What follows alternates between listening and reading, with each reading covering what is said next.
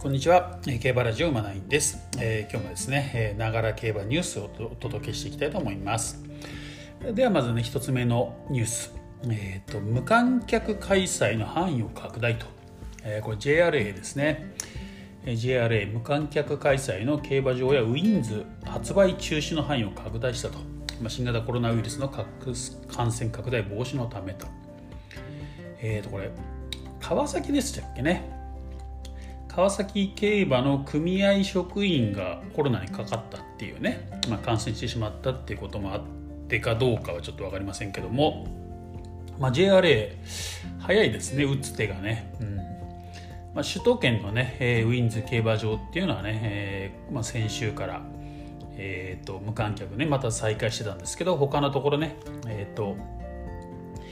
千葉東京に加えて愛知兵庫福岡県における競馬開催も当面の間無観客競馬として実施すると14日発表したというところですね。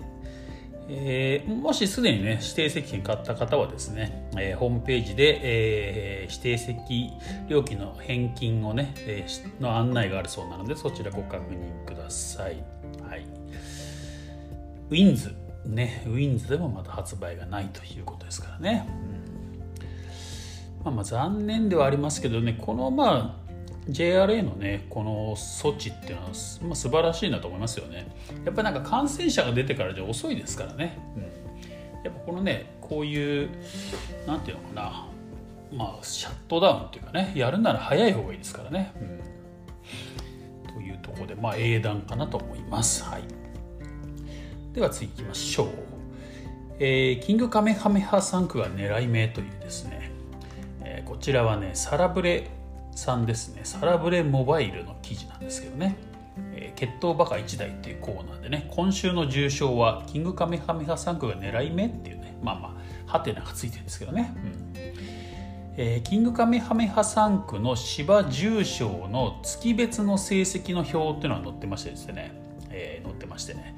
12月から3月あたり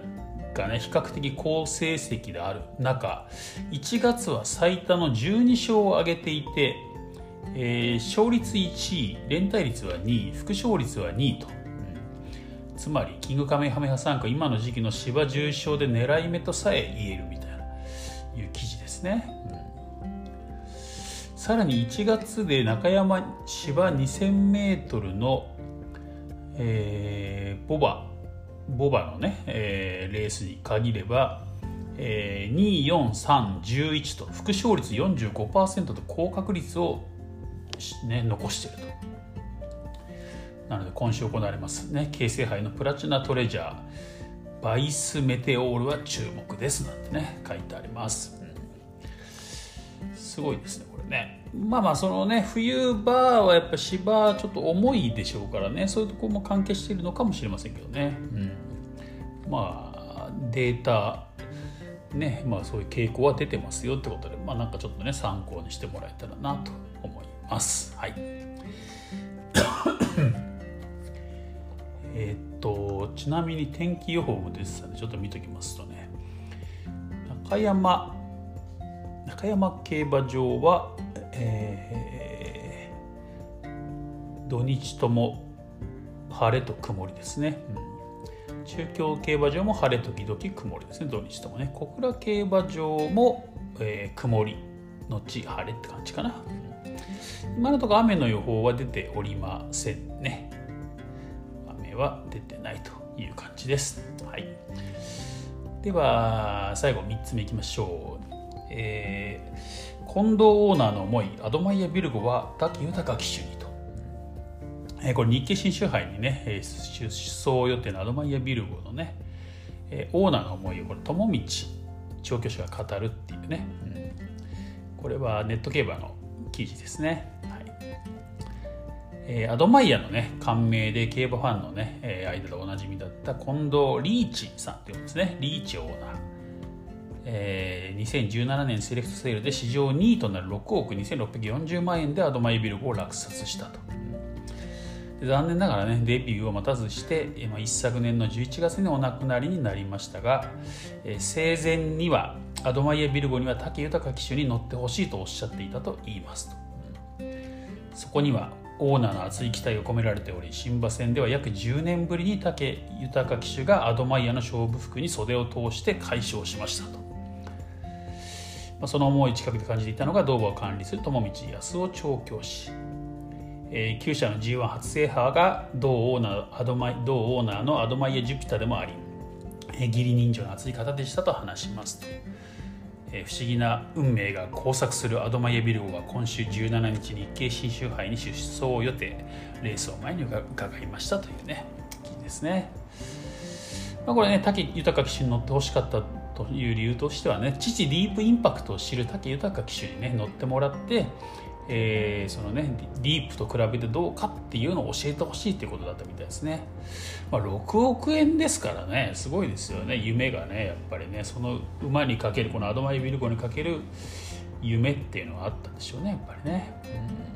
うん、2歳で牧場にいることねいる頃にねまだねアドマイビルコが。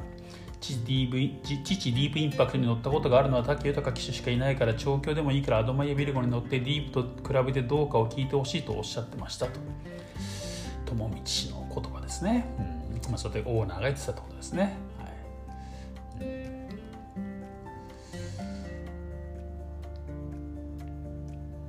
まあ、実際デビューする時にはねもうね近藤会長がもう、ね、お亡くなりになっていたんですけどね、うんまあ、体が小さかったのでデビューまではじっくり慎重に行きましたと。ねえー、その時でもまだ小さくて調教でもそんなにすごい動きではなかったので、うん、これはちょっとまだ早いかなっていう思いがありました。完成していけば良くなっていくとは思ったんですけどなんとか競馬に行って頑張ってほしいなっていうぐらいの気持ちだったと。武豊も騎手も同じ感触だったと思います。ところがレースでは2番手から抜け出して快勝いい意味で期待を裏切ってくれましたみたいな。あの内容を見てこれで勝つんだったら能力あるねって新馬戦の後の話したのを覚えていますと。ねうん、ということでですね。えー、スタードマイヤビル5は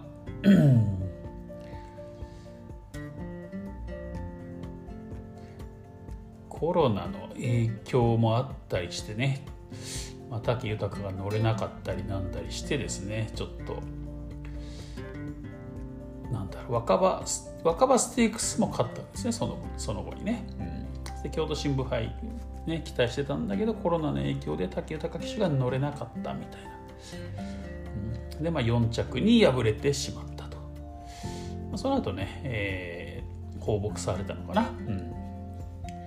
されて、えーねえー、またここまでね、2戦買ってきたっていうところですよね。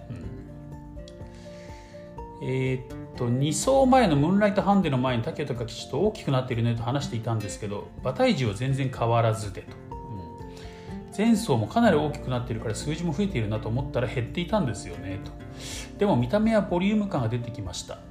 父のディープも見た感じはそんなに小さいイメージじゃなかったですけど新馬戦の時が一番体重が重かったんですよね。なんかその辺もよく似てますねと、うん、そうそうそうそう。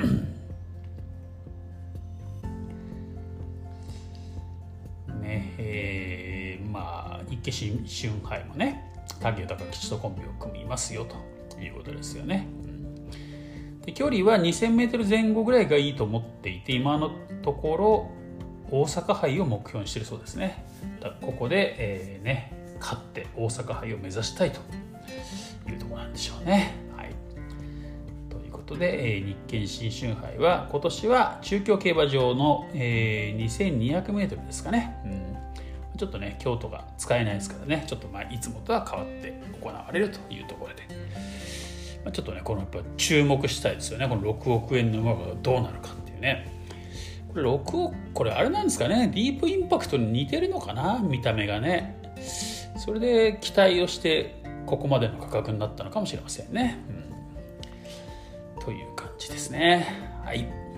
ということで、えー、今日も金曜日なのでね、いよいよ明日からまた競馬ということですね。うん、明日はあ愛知杯ですね。明日は愛知杯そして日曜日に、えー、このね日経新春杯と京成杯がありますと。ちょっと今日京成杯の話題をね出せなかったんですけど京成杯ね結構面白いじゃないかなと思ってますね。なんかちょっと素質のありそうな馬が何頭か出てくるのでちょっと私京成杯メインで予想していこうかなと思ってますね。だから京成杯は予想します。もしかするとこの愛知杯と日経新州杯はちょっとまあこれから相手見てですからね、うん。まあ、枠順とね。枠順と相手関係を見て決めてやるやるかどうか決めていこうかなと思ってますけどね、うん、愛知杯ねマジックキャッスル大外18番になっちゃいましたね。これがどうなのかなっていうのがちょっと気になってますね今のところね、はい、